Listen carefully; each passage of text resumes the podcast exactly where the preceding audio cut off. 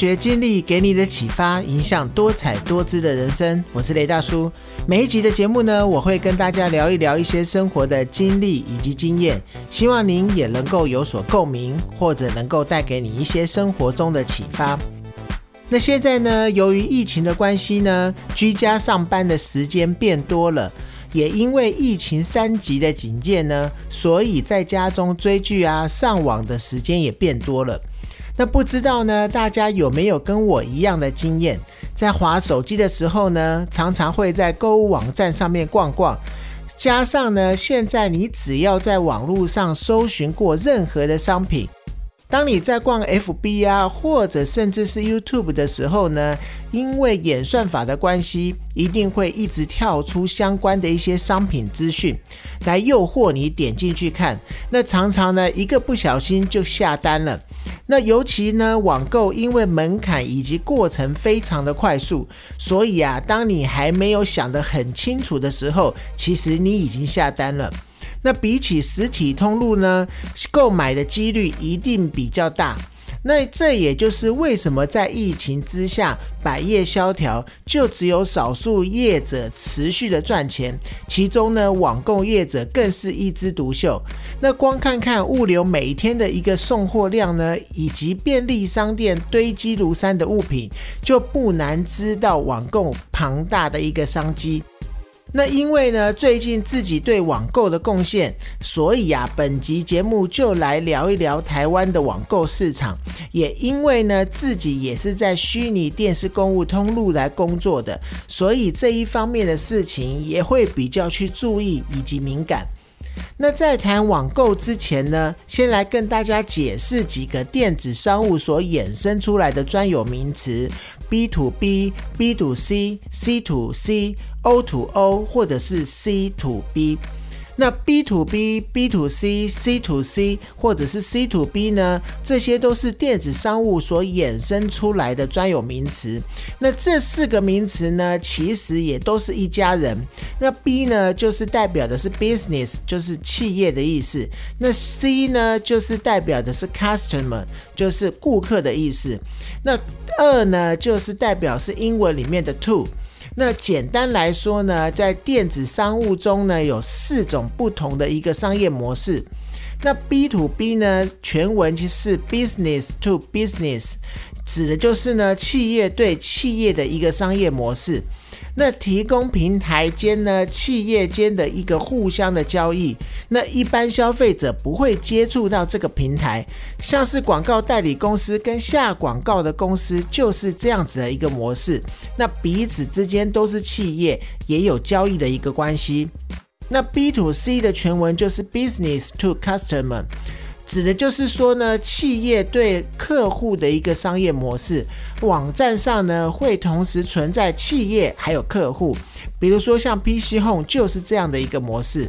那再来就是 C to C 呢，这个全文就是 Customer to Customer，指的就是客户对客户的一个商业模式。那网站上呢就只有消费者，通常啊不会有大型的企业进驻，像是虾皮啊或者是。淘宝，它都是这样子的一个类型。再来呢，就是 C to B，全文就是 Customer to Business。那比较近期才有的一个概念，它不是企业直接对客户，而是以消费者为核心的一个商业模式。像是团购啊，就是一个非常好的例子。它透过凝聚消费者，让厂商啊、企业啊愿意给出一个比较优惠的价格。再来就是 O to O，那它就是全文是 online to offline，那指的就是线上线下的一个整合，线下的商机透过网络转换成一个线上的一个交易，线下的一个体验。那多数的电商都是这样子的一个例子，而 Uber 啊或者 Uber E 的也是经典的代表之一。那讲完了这些专有名词呢，我们就来聊一聊台湾网购电商发展，什么都有，什么都卖，什么都不奇怪。从二零零一年雅虎奇摩拍卖的上线，算是台湾电商的一个开始。十几年都过去了，大家都还习惯在网络上购买或者是转售各种商品，而最近比较流行的莫过于虾皮拍卖的开疆辟土了。那以及中资背景或者是本土经营的这一些话题，也是在之前炒得沸沸扬扬。那我们来讲一讲台湾电商发展的第一期，也就是 C to C 的一个萌芽。那夹带着当时全台最大的一个入口网站的招牌呢，主打的什么都有的一个雅虎奇摩拍卖，它不仅的提供了各式的二手商品的交易或者是买卖。最早期呢，电商经营也是从这个时候开始萌芽的。从五分谱的成衣呀，或者是各式的生活用品、山西配件等等，到各种卖家都觉得有收藏价值的一种收藏品，只要是不违法，什么都可以卖。那到了第二期呢，就是 C to C 以及 B to C 的一个大乱斗。二零零六年的时候呢，PC Home 宣布跟 eBay 合作，打造一个全新的网拍平台，就是露天拍卖。那我的确记得啊，当时 eBay 还有台湾站，但是其实使用者非常少。那有时候呢，会去国外的 eBay 看一看，但是呢，它都会硬生生的把我们导入到台湾站。那总之呢，在露天出现之前呢，台湾的网拍几乎是独占市场。那那一年呢，还有发生过一件事情，就是雅虎奇摩拍卖决定开始收手续费。这样子呢，他就可以去朝他预期的一个商业模式所迈进了。但是啊，收费其实并没有不好，但时间上面其实有一点尴尬，加上啊定价策略失误，所以啊过高的一个上架费以及手续费抽成，使用者开始一窝蜂的全部都把商品转到露天去卖。那在我的印象中呢，雅虎自此也没有再回到它的一个竞争行列之中，也就是说，雅虎拍卖慢慢的就没有什么人在使用了。再来，我们讲到呢，送货时间啊，以前动辄三到五天才会到货，那当时二十四小时已经真的非常了不起了。但竞争啊越来越激烈，那送货时间呢也越来越朝向个位的数字来发展了，或者是着眼于露天的一个成功。PC 后呢，在隔年就推出了二十四小时购物，那竞争的对象依旧是雅虎，但是啊，能够快速到货就是很好，消费者愿意买单，那逼的其他的平台呢开始竞争那几小时的一个黄金时光，比如说像是 Momo 也是标榜非常快速送货到府的一个服务，有竞争呢一定是好事，而受惠的还是广大的一个消费者。那我们台湾的一个电商发展到了第三期呢，有就是第三方支付的一个登场。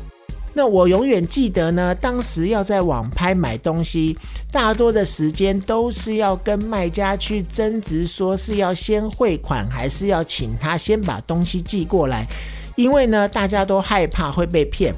那又还没有超商取货这样子的一个服务的时候。而后呢，虽然发展出了各种方便的一个付款方式，但是啊，金流的一个方式还是我们台湾电商的一个弱势之一。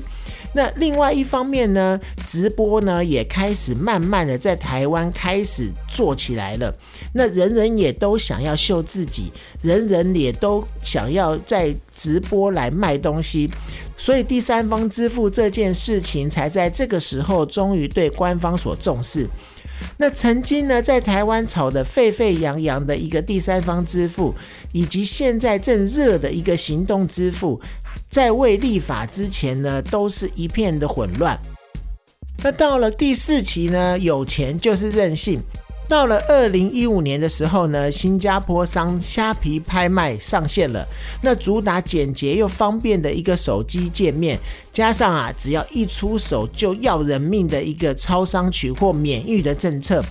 多年来已经是成为死水的一个网拍市场，再次的掀起了一个腥风血雨。那原本位于龙头的一个露天拍卖呢，所有的一些问题都被消费者拿出来讨论，觉得啊搜寻不方便呐，或者是界面不好看呐，或者是手续费太贵等等，那也跟着做一些免运的措施。那 PC Home 呢，有就有点像是当年撤退来台的国军。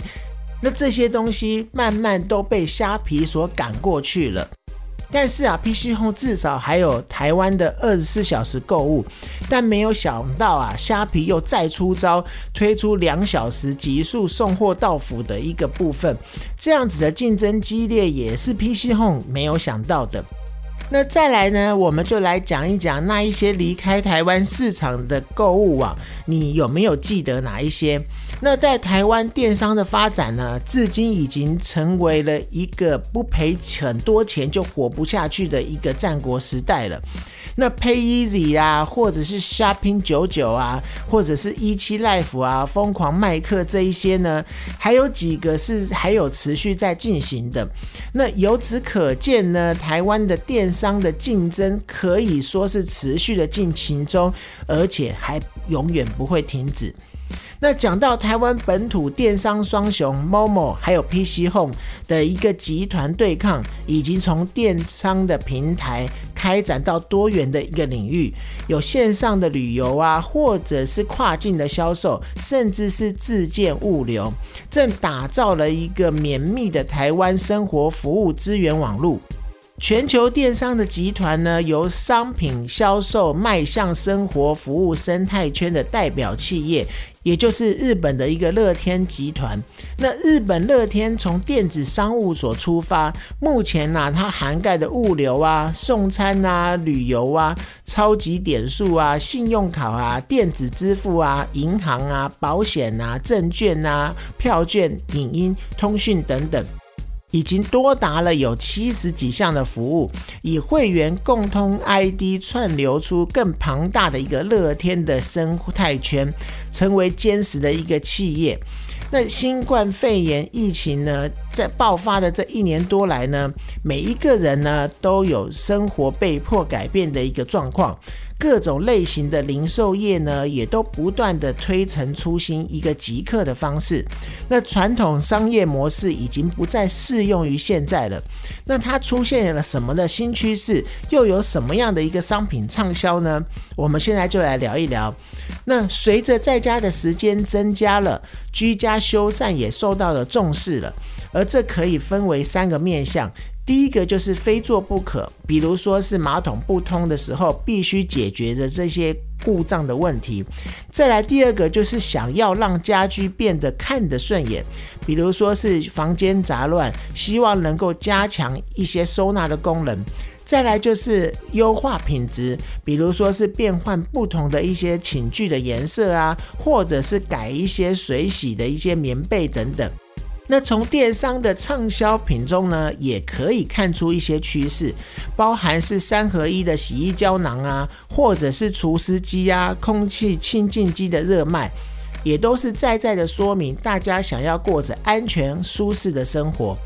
而大家呢，在家里面开火煮饭，也因此衍生出了很多相关的消费。那疫情前呢，原本一周在家可能最多就煮个两三顿，但是啊，现在在家煮饭的频率增加了，使得柴米油盐酱醋茶，它单次的采买的一个分量也都变大了。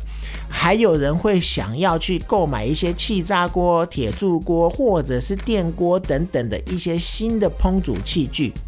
而疫情待在家，也想要维持健康、提升免疫力，所以一些预防保健以及养生的一些一些意识呢，也都抬头了。比如说像一些养生的，或者是基金啊、坚果类的一些健康商品，也都是在最近会热卖的。然后舒压的一些家电也都非常的畅销。就是能够在家中去想要舒压一下、疗愈一下。所以呀，一些电玩商品，比如说像之前的 Switch 等电玩的一些商品游戏，也都因为抚慰人心的一个一个目的，而达到了一个销售排行非常的棒的一个状况。那这一次的疫情呢，也使得虚实界限越来越模糊了。即使是百货公司呢，也开始在线上卖国际精品，靠线上线下的一些整合，使业绩维持的不要掉落下来。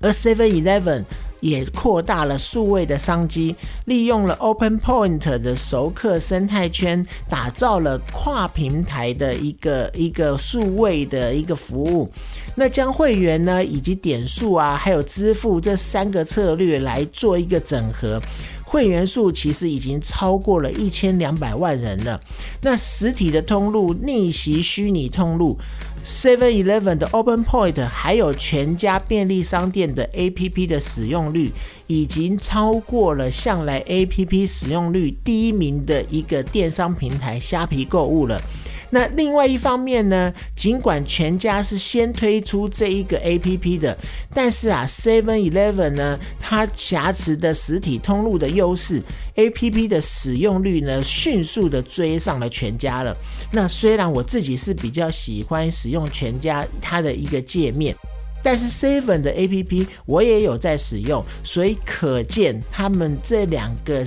使用率是非常的可观的。因为呢，大家在家呢和家人互动的时间变多了，也会去教家中一些比较年长者呢如何要去上网上面购物。因此啊，四十五岁以上的消费族群也一直陆续的在增加，比起一年前同期呢，大幅的成长了大概有两倍。中高年龄的客群呢，显得一直在增加中。五十五岁到六十四岁的新使用者呢，他成长了大概有百分之一百零五，而四十五到五十岁的新用户呢，也成长了有百分之六十一。那受到新冠病毒的影响呢，在家宅经济发酵的二零二零年开始，全民的健康意识抬头了，带动口罩啊相关防疫的物品也热卖。那这一些东西呢，我们就来聊一聊，在二零二零年最夯的一些买气人气商品有哪一些？那以雅虎奇摩拍卖二零二零年十大话题商品排行榜来看呢，口罩类是居冠的，其次呢就是酒精啊、额温枪或者是耳温枪这个类型，再来排名第三的是不二仿蛋黄酥。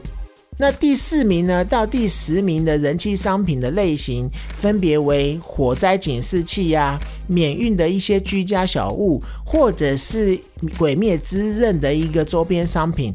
或者是还有我刚刚提到的 Switch 的主机，还有动物森友会、健身环大冒险，还有小米手环五啊，或者是还有现在大家常常看到外送员会用的手机遮阳避雨的一个小雨伞。而二零二零年三大网购的消费趋势呢，趋势一呢就是全民防疫运动，所以口罩啊、防疫物品抢下年度销售的一个总冠军跟亚军。疫情啊，自二零二零年初开始之后呢，口罩、酒精、额温枪这一些防疫物品呢，都成为全民必备的一个物资了，所以它的销售量就到了排行榜的冠亚军。而近期呢，口罩不只是防疫，更变成了一个时尚的单品，特殊的颜色或者是造型呢，大受欢迎。而消费者呢，他的健康防护的一个意识抬头，也推升了健康手环成为一个热卖的商品。而小米手环也因为是价钱合理亲民，所以它买的销售量也非常的高。再来趋势二呢，就是健身、娱乐、居家这一些东西也都上榜了。那 Switch 呢，或者动物森友会、健身环大冒险这一些居家娱乐持续登上了平台的热搜的关键字。尤其是动物声友会，它不仅呢填满了消费者在家的一些空闲时间，也满足了虚拟社交的一个心理需求。还有啊，就是兼具娱乐以及运动效果的一个健身环大冒险，也掀起了一个抢购热潮。再来就是零距离商机带动了美食外送服务的蓬勃发展。连带外送必须的一些身材小物呢，也都入榜了，像是手机遮阳避雨的一个小雨伞，或者是机车的一个手机架，都成为了一个新兴小物入榜的商品。再来就是趋势三呢，乐意的话题跟洗版也要跟风买，比如说是不二坊的蛋黄酥啊，还有鬼灭之刃周边的一些商品的热销。而二零二零四月爆发的 KTV 大火呢，也唤起了消费者的一个防灾意识，所以啊，火灾警报器也是在搜寻榜暴增了十五倍之多。那此外呢，近年刷新台湾影史上最卖座亚洲。电影记录的一个《鬼灭之刃》旋风呢，也横扫台湾，所以呀，它的一些周边商品的搜寻量也都占了玩具或者是模型公仔类别的一个搜寻冠军。那其中呢，它的主角炭治郎还有祢豆子兄妹的人气呢，也急速的飙升，成为二零二零年万圣节变装的一个超人气的角色。那讲到这呢，不论台湾网购是如何的发展。增加更多便民的一些措施，如快速到货啊、满意鉴赏期等等，最后的受惠者都还是消费者。但是啊，在大家买好买满的一个同时呢，也要注意网络上还是有充斥的很多诈骗的一个购物伎俩。那大家一定要找有信誉的网购业者来下单，才可以买的安心，买的放心。那买到的物品如果有问题，也才不会求助无门。那今天的节目呢，就到这边。大家不知道有没有任何的问题想要分享的，也欢迎您在 Apple Podcast 下面留言，并且给我五星鼓励。发掘经历给你的启发，影响多彩多姿的人生。我是雷大叔。透过我的分享呢，希望能够让你得到一些收获。谢谢你的收听，我们下次见。